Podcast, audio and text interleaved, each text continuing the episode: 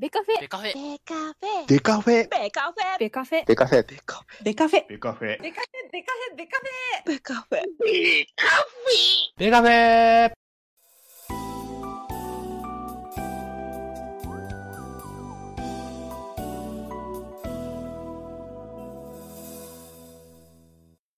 ベースボールトークバラエティポッドキャスト番組、野球トーク、ベースボールカフェキャン中世は各種ポッドキャストで配信中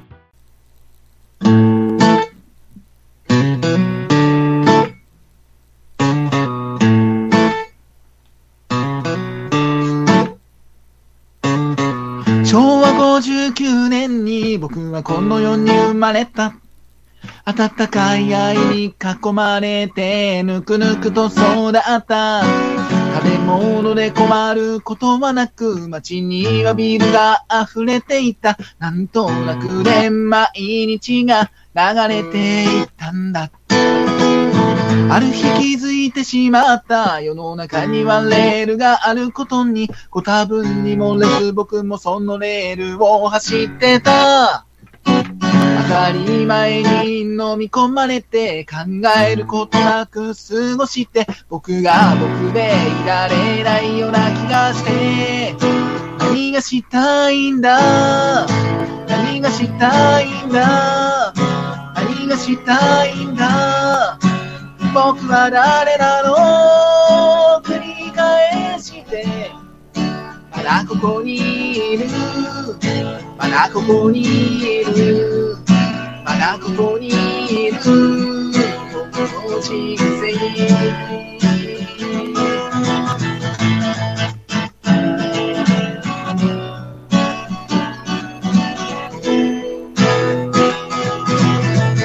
年で38それでも歌ってる。みっともなくしがみついてるなって思うけど。気づいたよ僕は一人じゃない。待ってくれているあなたがいる。だから歌う。今もここで歌う。苦しくて。苦しくて。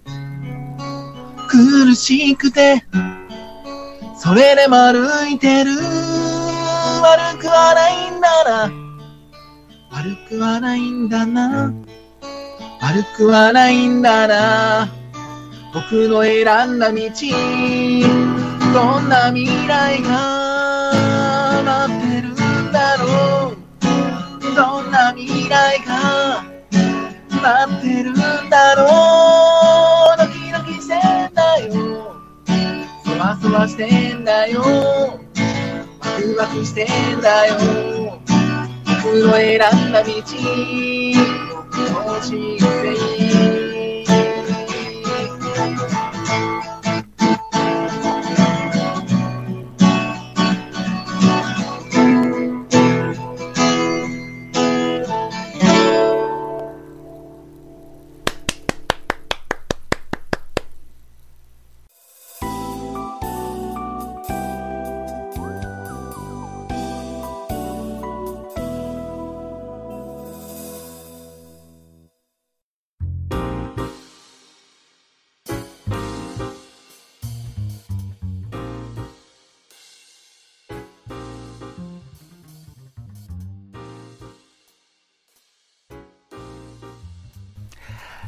はい、えーベースボールカフェキャン中世ザボでございます。本日第181回となります。本日はシンガーソングライターの佐藤秀幸さんをお招きしております。佐藤さん自己紹介お願いします。はい、皆さん、こんばんは。シンガーソングライターの佐藤秀幸と申します。えー東海地方を中心に、いろんなライブハウスですとか、いろんなところで歌っております。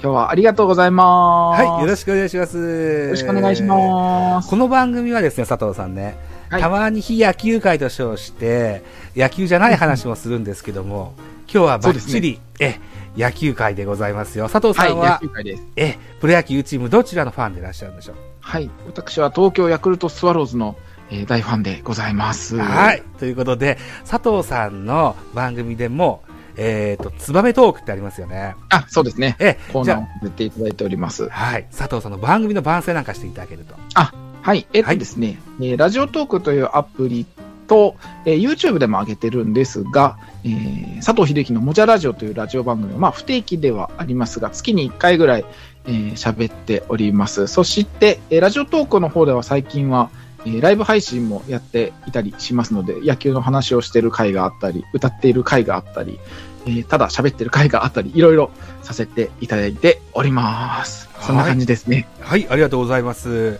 僕もちょいちょい遊びに行かせてもらってるつもりでいるんですけど、はいありがとうございます。よく、よくお見かけしてます。お昼間やられたり、深夜やられたり、いろいろ時間が、そうですね。いろんなタイミングでえ空いた時にやってる感じですね。えね、えっと、ラジオトークのお話聞いてると、シンガーソングライターの他にも、え介護のお仕事もされてらっしゃるんですか？あ、そうですね。介護の仕事をしたり、うん。えー少しパソコンを触って何かするような仕事もしたり、あいろいろやかりながらですね。へえ。あと、あの、番宣のお話の時に、YouTube って聞きまして、YouTube は初耳だったんですよ。ああ、ええそうなんですね。YouTube ってどのような番組されてらっしゃるんですか？あ YouTube 自体はそのモジャラジオの同じものを、えっとあ上げてるんですけどええ、尺の関係上、こう、あの、YouTube は、アフタートークみたいなのができるので、はいはいはいはい。え少し長いバージョンもあの収録してたり、まあ、あとは YouTube は、えー普通に自分のライブの動画とか、ええ。えー上げていたり、ちょっと前にゲーム実況やったことがあるので、その時動画もちょっとあります。あら、ゲーム実況って何のゲームだったんですか？えっとですね、それはですね、うんえー A 列車で行こうという、ほうえー街づくり鉄道系シミュレーションゲームですね。へえ、そんなんがあるんですね。うん A 列車で行こう。ジャズの、あの、スタあそうですンドナンバーで。そうです、そうです。そこ同からじタイトルのゲ取られてームがあるんだ。へえ。はい、タイトルだと思います。はい。じゃあ、えっと、この番組の概要欄に、はい。URL とか貼っつけといても大丈夫ですか？ああ、もちろんもちろんありがとうございます。はい。ぜひ、えー僕、ポッドキャスト番組いろいろやってますけども、概要欄も凝ってやってますので、ぜひ皆さん見てくださいね、ということで、えーまず、1曲目歌っていただいた楽曲が、佐藤さんのオリジナル楽曲ですね。はい、そうですねえ。タイトルは何というタイトルなんでしょう？はい、オリジナル楽曲の My Life Story という曲をお届けいたしました。はい。ありがとうございます。ありがとうございます。えっと、どのような思いで作られた楽曲なんですか？ああ、これはですね、うんもう本当にタイトル通り自分の反省というか、今までのこう歌ってきたこととかを振り返ってるような、うんなんか歌をずっと作りたいと思ってて、ようやくそれができたっていう感じの曲ですね。うん。えっ、と、歌詞の中に38歳って出ましたけども、今現在の実年齢なんですか、あの、年のカウントアップしていく形ですね。あー、だから来年になるとまた1個、と、誕生日を迎えたら数字が変わってくるやつですね。えっ、と、年明けで変わるんで、今回多分最後の38で歌ったと思います。そうなんだ。はい年明けにお誕生日が来るんですか？あ、いや、えっ、とですね、その今年でっていう風に歌ってるので、うんその新年、元日からこの年齢を変えるようにしてます。あー、そういうお縛りをつけてらっしゃるんですね。誕生日自体は10月なんで、あーまだまだなんですねあ、わかりました。はい。いうことで、じゃあ、えーっと、その、うん、楽曲の URL、YouTube の URL、それからラジオトークの URL 貼っ付けておきますので、ぜひ確認していただけたらというふうに思います。はい、えー、佐藤さんは先日僕のおお願いした、え あーー現役ドラフト、現役ドラフトの、ね、渡辺選手でしたっけ？のお話してくださいました。選え、ありがとうございました。十数人ぐらいにね、うんうんうん。同じように、お便りボックスにメッセージを送ったんですけど、まあ半分ぐらい ご参加いただきました。僕もあの、ザボさんを含め、他の方のも何人か聞いて、あおほうほうと思って聞いておりました。あ それと、ちょうどもうすぐ1年になりますかね、二石有事園というね、企画にもご参加いただいて、はい。あれがきっかけでしたんでね。あ、理想の4番バッターと、それ、モデルプレイヤーといったお題でおしゃべりいただきました。はい。えっと、で、佐藤さんのラジオトーク聞いてると、あれが初めてのメッセージだったって聞かせてもらったんですけども。そうそんうですね。メッセージいただいたの初めてのものだったと思います。確あ、か。そうなんだ。ラジオトーク自体は、どれぐらいのキャリアやってらっしゃるんですか？ラジオトーク自体は多分2年ぐらいは一応登録してからは経ってると思うんですけど、しばらくはライブ配信とかせずに、その、モジャラジオっていう収録のをずっと上げていたので、あまり誰にも気づかれずに、あの、ずっといたんですけど、ええーそこでザボさんが気づいていただいて、で、ちょこちょこライブ配信もするようになって、最近こう、この1、2ヶ月で、ええーラジオトークのお知り合いというかお友達も増えてきたなっていう感じですね。どんどん増えていってるわけですね。えーそうですね。ありがたいことに。ありがたいですね。2年23もぜひ注目の佐藤さんの番組だと思いますけれども、あそのオファー、オファーというか、その、二石友人園のお願いの、お文言を送った裏の話をしたらですね、あ、はいはい。野球で検索したんですよ。うんうんうんうん。野球で検索して、えーその時、まだ稼働中の番組に対して、えーメッセージを送らせていただいたんですよ。あー、なるほど。で、恥ずかしながら佐藤さんの番組聞かずに送ったんですよね。あ、そうなんですか。うんでもあれがきっかけで最近はよく聞かせてもらうようになりました。僕ねもそれでザボさんの番組を聞いたり、いろいろね、あの、情報を得ております。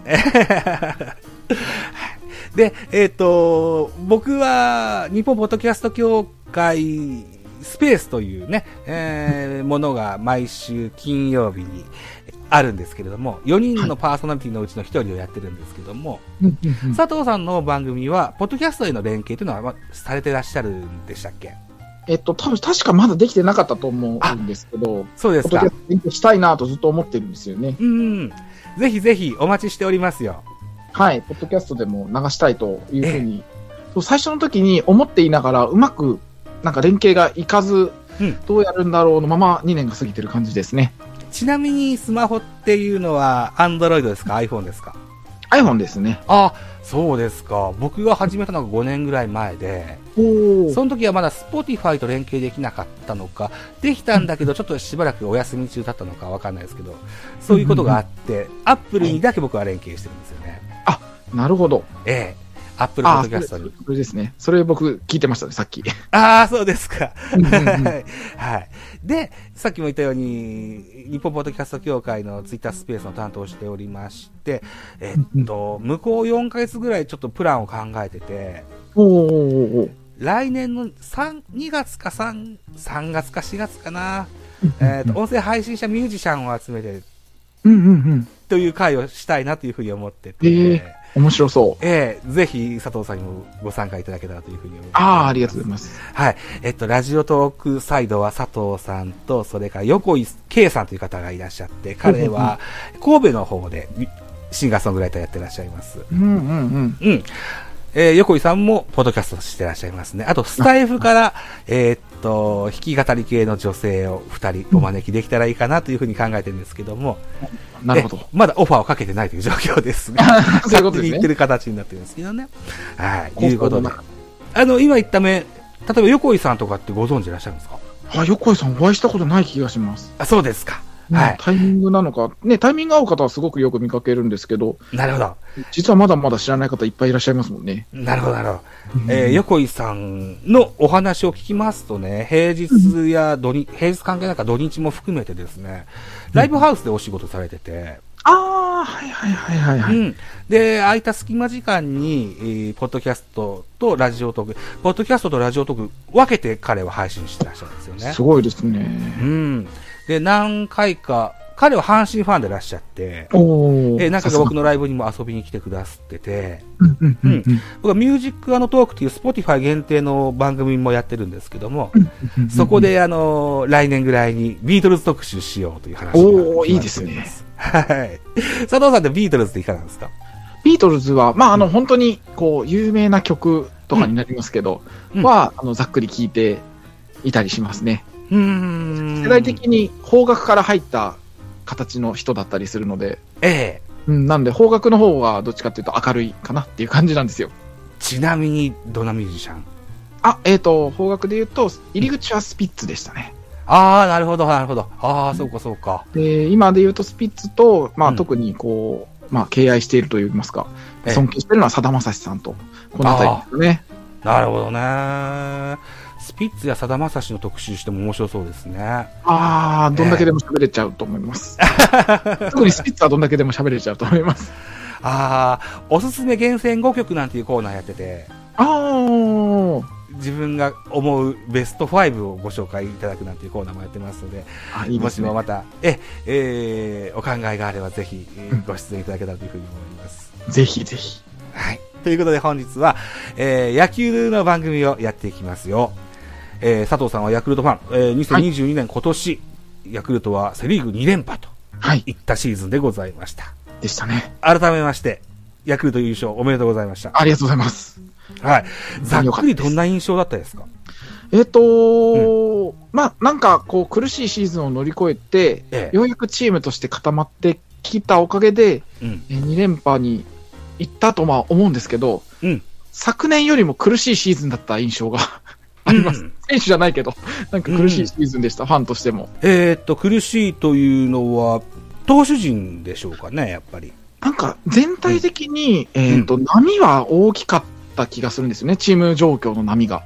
ああ、なるほど。昨年は、えっと、割とじゅ、ずっと順調ではあって、ただ、あのね、えージャイアンツとかタイガースええも調子が良かったので、ええーまあ、3位あたりをキープしながら後半で一気にこう、えーさらに加速できたっていうので、なんか安心してというか、あの、え1年間穏やかな気持ちで見てられたんですけど、今年はなんか 大型連勝もあれば、ちょっと大型連敗とかあったりもしたので、ヒヤヒヤとか、チーム状況自体は悪いけど、ギリギリ勝ってるなっていうところをドキドキしながら。応援してるシーズンだったっていうのが正直、僕はファンとしては見てた感じですね。そうですか。うんそんな中でですよ、はい。えー、打線の主軸としてドーンと座りました、うん村神様と言われた村上えー宗隆選手。はい。ね、三冠を取りましたうん。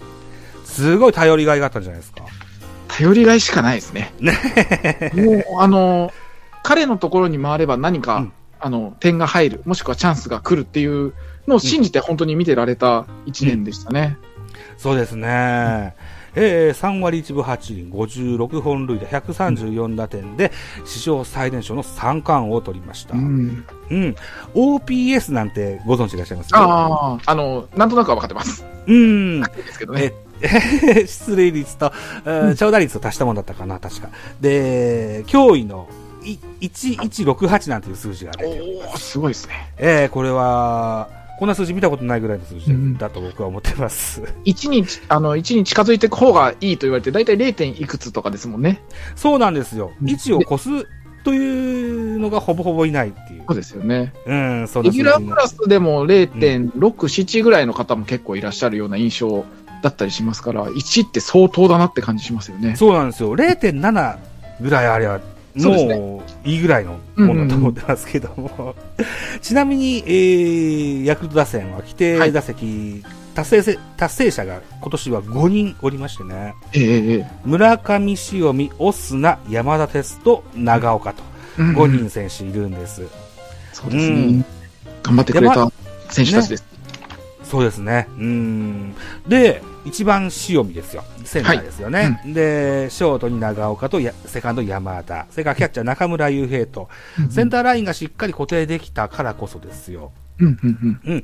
あのー王者の風格も徐々に漂うような安定した戦い方ができてるんじゃなかろうかというふうに僕は見たんですけども、そうですね。結構、うん、な、波があったよって話でしたのでね。うんうんうんいや、強かった印象なんですよね、ヤクルトね。ですね。あの、うん勝ちはね、ちゃんと積み上げてこれたんですけど、内容が、うん内容はやっぱりヒヒヤヒヤが多かった印象はあったかなって感じですね。なるほどね。うんあー僕なんかこの長岡選手というのはと注目してて、うんうん、守備すごいうまいなというふうに思ってて、今日、お打撃成績も見てみたら、ええしっかり9本もホームラン打ってるんですね。そうですね。最終戦にも打ちまして、ううんん。ギリギリ10本にはいかなかったんですけど、うん。今シーズンで打って10本、一応10本目って感じだったと思うんですけどポスト、シーズン足してね。はいうん。記録上は入んないんで残念ながらでしたけど。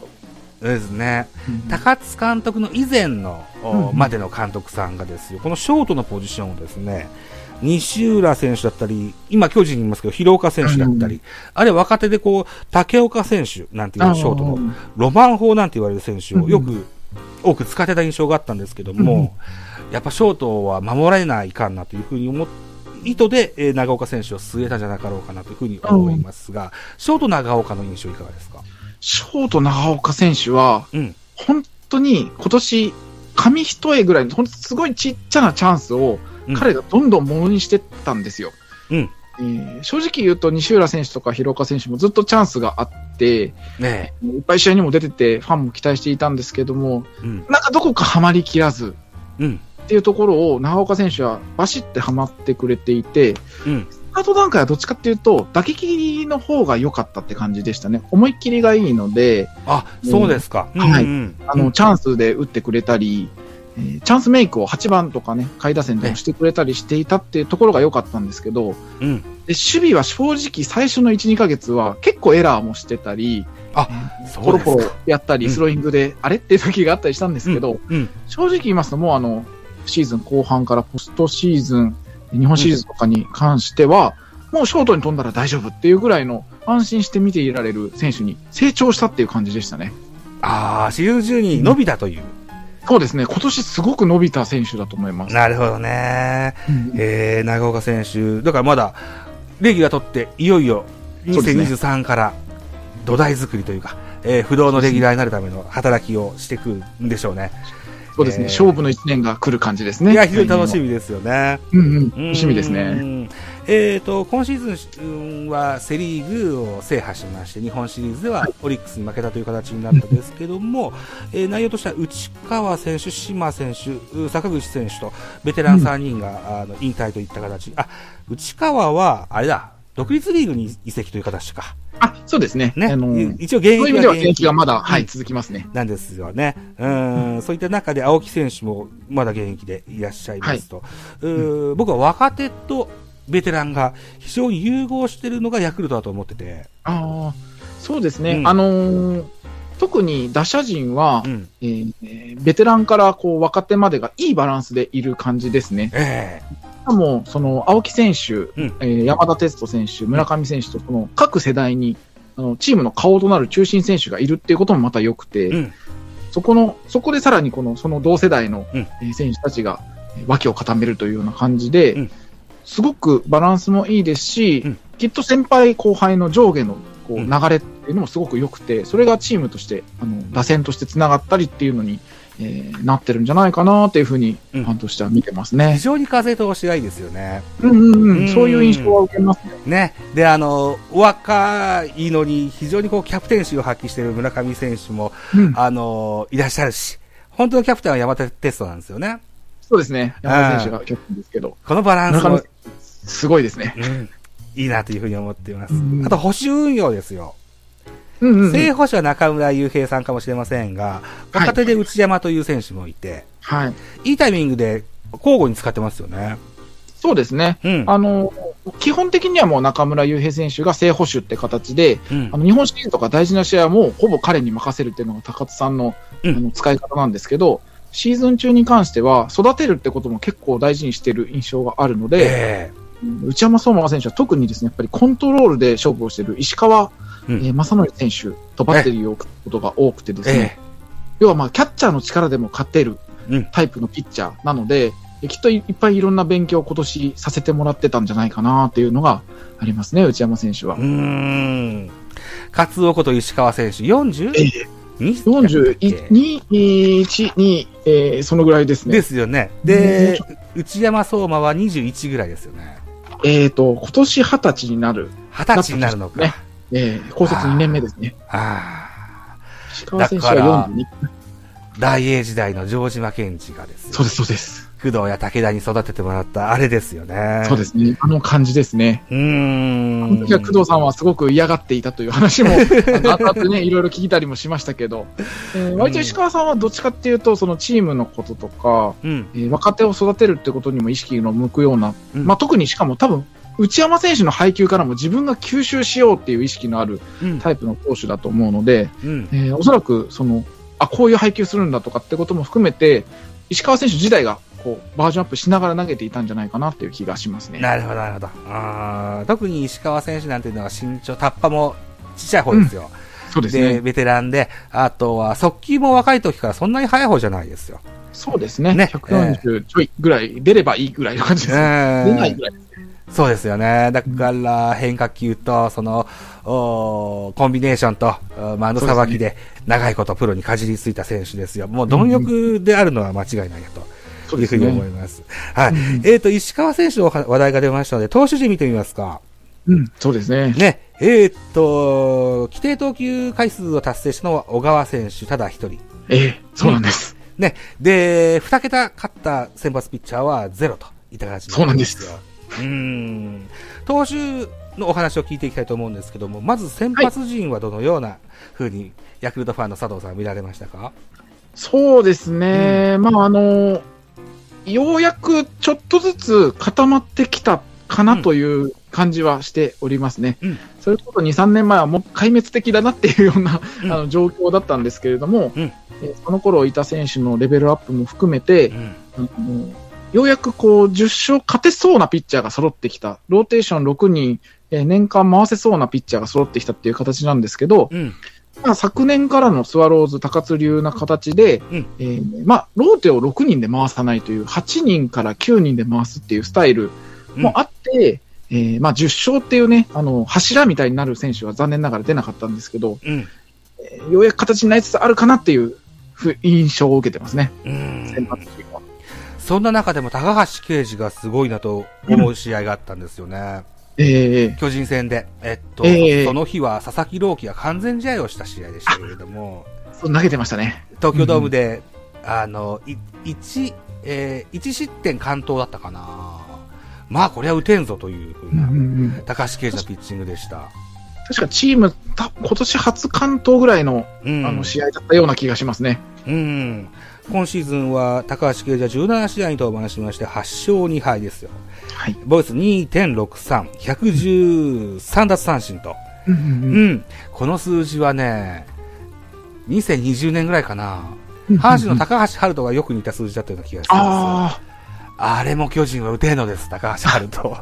あのピッチャーもすごく良かったですね。うーん。で、えっと、今シーズンが新婚で迎えた1年目でしたっけ？高橋奎二さん。えーっと、確か、えーっと、いや、去年、あ、そうですね。あ、どっちだっけな。去年の年末去に、年も、一昨年かな？一昨年の年末に結婚されそうですね。ねえーっと、昨年の、えーっと、日本シリーズじゃないや、クライマックスシーズンとかで、うんえーっと、確か奥様が、あの、出川さんと一緒に球場で観戦されていた記憶がございますので、えー確か来年、昨年もいたと思います。巨人、いや、あと、げ現場で、神宮球場の現場で佐藤さん見られたんですか？ああ、いやいや、えーっと、そのニュースを見たというあ、記事報道があったんですか？はいああ、なるほど。まあ、とにかく新婚さんのですよ。そうですね。板野さうんと、うーいうね、えー AKB のね、そうですね奥さんをもらったうんという形でね。うんうんうんうんで、こう17試合しか投げれなかったっていうのはなんか怪我スタートだったんですかね？あ、途中で怪我えーうんと、後半でコロナにかかってたんですよね。あ、そうか、そうで、か。最後の1ヶ月が、えっ、と、ほぼほぼ投げられずで、うん。えークライマックスシリーズがほぼぶっつけっていう形で投げたっていう印象でしたよね。ああ、そうですか。そこが投げられていれば10勝正直高橋投手はいったんじゃないかと思ったんですけど、ちょっとまあ巡り合わせもありますね。うーん、なるほどね。えっと、ここに、僕、あの、先発の、一応先発で活躍した名前を、ざっと出してるんですけども、いここに奥川選手がいないんですよね。ああ、そうなんですよ。奥川選手はいかがだったんですか？なんか怪我やってですか、やっぱり。うん。そうですね。1試合、あの、ジャイアンツ戦だったと思ったんですけど、え投げたんですけど、4回でおりまして、えうんえ。ーどうやら肩か肘か、えー肘かな、トミー・ジョン手術を受けるかもというぐらいのニュースが出るくらい、えー状況悪かったみたいなんですけど、結果的には保存療法でうん様子見ながら、えっと、回復させていこうという形になったようですね。うん。うん一年を、おほぼほぼ棒に振った形になりますよね。そうですね。2年2、3はどのような展望なんでしょうね。あの、この奥川選手に関してだけ言うと。奥川選手に関しては、えっ、と、まあ、シーズン中、スタートはおそらくちょっと厳しいのかなっていう印象なんですけれども、はい。ええシーズン中、どこかで戻ってきてもらえればという、えー感じかなというふうに思いますね。体が動きやすくなる、暖かくなったしぐらいのそうですね時期ぐらいですか？うんなるほどねで。あー保存療法なんで、あの、うん早ければ投げられるかもしれないんですけど、うんうんフォームを改造したり、他の部分を鍛えたりしながら、うんあの背番号も変わるので、心機一転あやってくれると期待してますね。えー、奥川選手の2連2さんもぜひ楽しみにしたいと思いますけども、ね。ヤクルト投手陣は、あれですよ、注目はリリーフですよ。そうですね。うん。木沢、大西、清水、今野、梅野、田口、石山、久保と、うんうん非常に豪華な名前が並びますよ。そうですね。うーん。えーっと、リリーフ陣、えーマクガフにつなげるリリーフ陣でしたよね。そうですね。うん。どのように2022年のヤクルトリリーフ陣を見られましたか？佐藤さんは。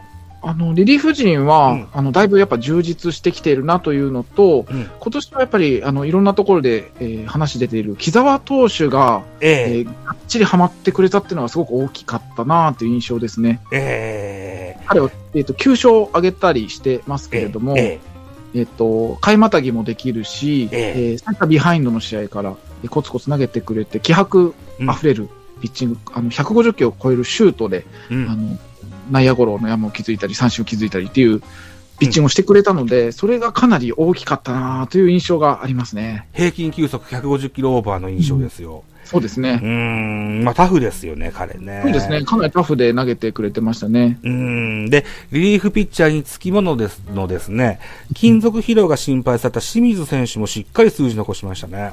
あそうですね。うんあの、清水選手に関しては、シーズン序盤、え特に解説で谷繁さんあたりが、はい。金属疲労があるねっていう話をよくされていたんですよ。えねそしたら、ちょっとですね、軽く怪我がありましてえ、あ、そうですか。はあは1ヶあ月くらいかな、離脱した時期があったんですよ。へえあ。そうなんだったかな、まず、あ、なんか離脱した時がありまして、でもそれが功を奏したような気がしたんですよね。うん。その間にちょっとこう休みがあったりして、いろいろ見直す時間もきっとあったんだと思うんですけど、そこから帰ってきてからはかなり、より一層安定感のあるピッチングをしてくれて、今年はあの、ホームラン、非ホームランが1本しかないっていう成績に。あの神宮で球場で、そうですねああ、うん立派ですね。なので、かなり安心できるあのセットアッパーになってくれていたなという印象ですね。ですね。うんこれは2023年、来シーズンも期待ができるんじゃないでしょうかね。そうですね。清水投手は本当に楽しみだなというふうに思いますね。うーん。あと、巨人からそちらに、えー移籍いたしました田口和人はどのように見られますか、大変お世話になっております。田口選手が後ろにいてくれてるおかげで、ええーどれだけスワローズが助かっているかという、えーこれはですね、あの、えもちろん成績的にもそうなんですけれども、えあの、チーム、ブルペン陣の明るさええ。っていうところも含めて、すごく大きな力を発揮してくれていると正直思っておりますね。えああ、なるほどね。うん。今ああ、確かに。年はうん。ピンチの、あの、満塁とかのね、えーノーアウト満塁とかいう場面でも、えーかなり投げてくださいまして、あしかもことごとくそれをしっかり無失点で切り抜けてくれるという、あねピッチングを見せてくれていたので、え。すごく頼れるサウスポーでしたね。ラジオトーカーのどなたかっていう方が、えっ、と、田口の二十何球とか言ってくださったのを覚えてますよ。えそうですね、田口の20球、えー うん日本ハム戦ですね、交流戦初戦にありして、日本ハム戦でしたっけ？そうです。ね、伝説的なそうですか。試合と伝説的な20球でした。ああ、そうですか。いやー、よく、活躍してくれて、僕は他球団で活躍すると、ムッとする巨人ファンって結構いるんですけど、あ 僕は逆で、あの、ああの、移籍先で活躍してくれるのは本当に嬉しく思ってるんですよ。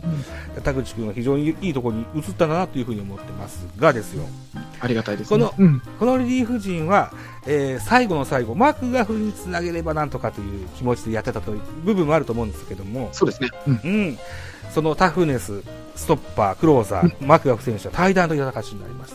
そうですね、ええあのーまあ、チーム編成という意味で言うと、うん、まあ、かなり痛いというか、うん、あの計算しづらくなるって意味で痛いですよね。はい。あの、ストッパーっていうポジションはやっぱりあの、実際、あの、開幕して最初の1試合、2試合あたりで、結果を出してみないと、ハマるかどうかが正直本当にはわからないポジションだと思うので、うんここがどうハマるか、その清水投手とかうんがもしかするとストッパーになるかもしれないですけど、やっぱポジションが変わることで、うんいけるのかどうかっていうのも含めて、正直予測がつきづらくなったっていうのはチームとしてはうん非常に痛いなぁと思うんですけど、ねあの彼の夢をあのファンとしてもチームとしても応援したいっていう気持ちが強いと思いますんでね。えマクガフ投手には頑張っていただきたいと思ってますね。マクガフはメジャー復帰でしたっけ？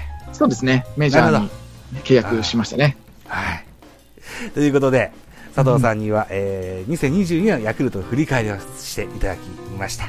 えー続いて後半、2023年の展望なんていう話を伺っていきたいというふうに思いますので、えー後半戦もぜひ聞いてやってください。